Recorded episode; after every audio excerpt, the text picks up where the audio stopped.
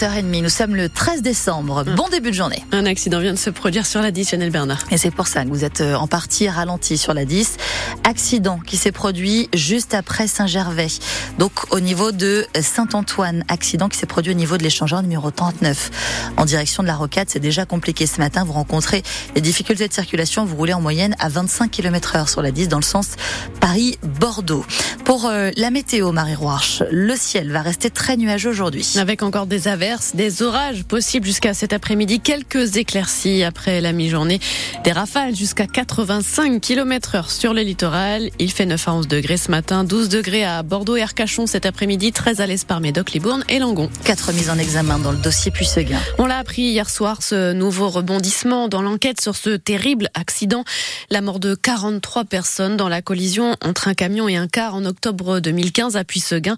Les poursuites concernent la société de transport qui avait affrété le camion et l'entreprise à qui elle l'avait loué, ainsi que deux représentants de ces entreprises. Stéphane Paris s'est mis en examen, ouvre la voie à un procès. Oui, après une première ordonnance de non-lieu prononcée en 2021, la procédure semble bel et bien relancée. C'est d'abord la Cour d'appel de Bordeaux qui a demandé de nouvelles investigations au mois de mars dernier. Les quatre mises en examen confirment aujourd'hui que cette procédure prend une nouvelle direction. Dans son ordonnance de non-lieu, le parquet de Libourne avait estimé que si des fautes avaient été commises par la société de transport ou le loueur du camion à l'origine, notamment de la pose d'un réservoir additionnel sur le poids lourd, eh bien ces fautes n'étaient pas directement à l'origine de l'accident. La responsabilité en incombait à l'excès de vitesse commis par le conducteur du camion décédé lors du choc.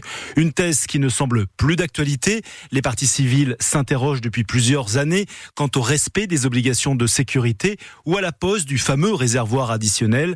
C'est une victoire pour les victimes estimées hier soir maître Antoine Chambol, l'un des avocats des familles endeuillées, plus mesuré en revanche par rapport au complément d'information jugé décevant car il ne fournit pas selon lui de nouveaux éléments concrets pour établir les responsabilités dans l'accident. Bilan un peu maigre huit ans après les faits, commente aussi Marie Mescam, autre avocate du collectif de victimes de Puisseguin.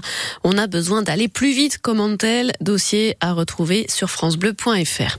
La police occupe la voie publique ces jours-ci dans le cadre de l'opération nationale intitulée Place Nette. Nouvelle illustration hier soir à Pessac-Sège. Déploiement de forces de l'ordre au lendemain d'une autre grosse opération qui a conduit à 11 interpellations et à des saisies d'armes et de drogue.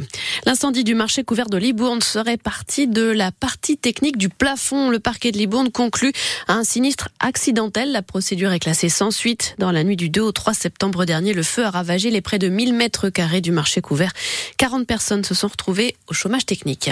Les négociations aboutissent enfin à un projet de compromis à la COP28. Un document dévoilé dans la nuit appelle les pays du monde entier à engager une transition hors des énergies fossiles. Objectif atteindre la neutralité carbone en 2050.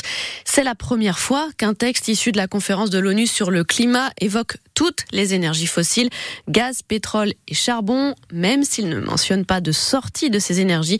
Terme rejeté par les pays producteurs de pétrole, reste maintenant à faire adopter cette proposition aujourd'hui. La Gironde est toujours en vigilance orange au cru ce matin, tout comme dix autres départements. L'alerte concerne chez nous désormais la Drône et l'île à l'est du département mais aussi la Dordogne et la Garonne depuis l'estuaire jusqu'à Portet. Elisabeth Borne reçoit ce matin les présidents des groupes de la majorité et des républicains au Parlement. Rencontre au lendemain de l'annonce de la formation d'une commission mixte paritaire sur la loi asile et immigration. Texte rejeté lundi par l'Assemblée nationale. Si cette commission ne parvient à aucun accord, le projet de loi sera abandonné, a tranché Emmanuel Macron hier soir. Il exclut toute dissolution de l'Assemblée nationale ou tout recours au 49.3 pour faire adopter le texte. La Champions Cup de rugby sera de retour à Chaban samedi. Du bébé reçoit Bristol à partir de 16h15, une semaine après sa large victoire au Connard. Et dans un stade Chaban-Delmas, toujours amputé de la partie haute de son virage nord, fermé jusqu'à nouvel ordre, depuis que des fragilités ont été repérées dans la structure. Et on va en parler tout à l'heure à 7h45 avec notre invité Mathieu Azoir, adjoint au maire de Bordeaux, en charge des sports. ce stade Chaban-Delmas qui s'apprête à fêter l'an prochain ses 100 ans en grande pompe, forcément.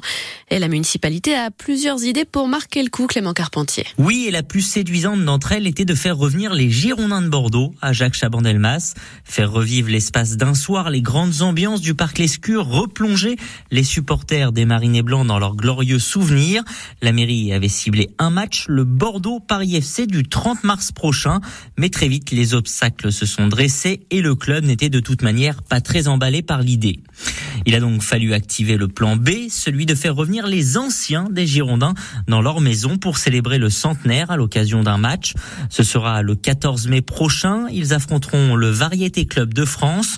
Pour l'occasion, on pourrait même revoir Zinedine Zidane refouler la pelouse de Chaban. Il a été sollicité et sa réponse est attendue d'ici la fin de l'année civile. Les organisateurs peaufinent les derniers détails et espèrent maintenant un maximum de stars pour remplir Chaban-Delmas comme à la belle époque. Les Girondins de Bordeaux qui ont quitté Chaban pour le Matmut Atlantique en 2015. En handball, les Bleus sont qualifiés pour les demi-finales du mondial qui se jouent en ce moment en Norvège. Elles ont éliminé hier soir la République tchèque, victoire 33 à 22. Les tricolores disputeront leur cinquième demi-finale consécutive en compétition vendredi. Ce sera face à la Suède ou l'Allemagne.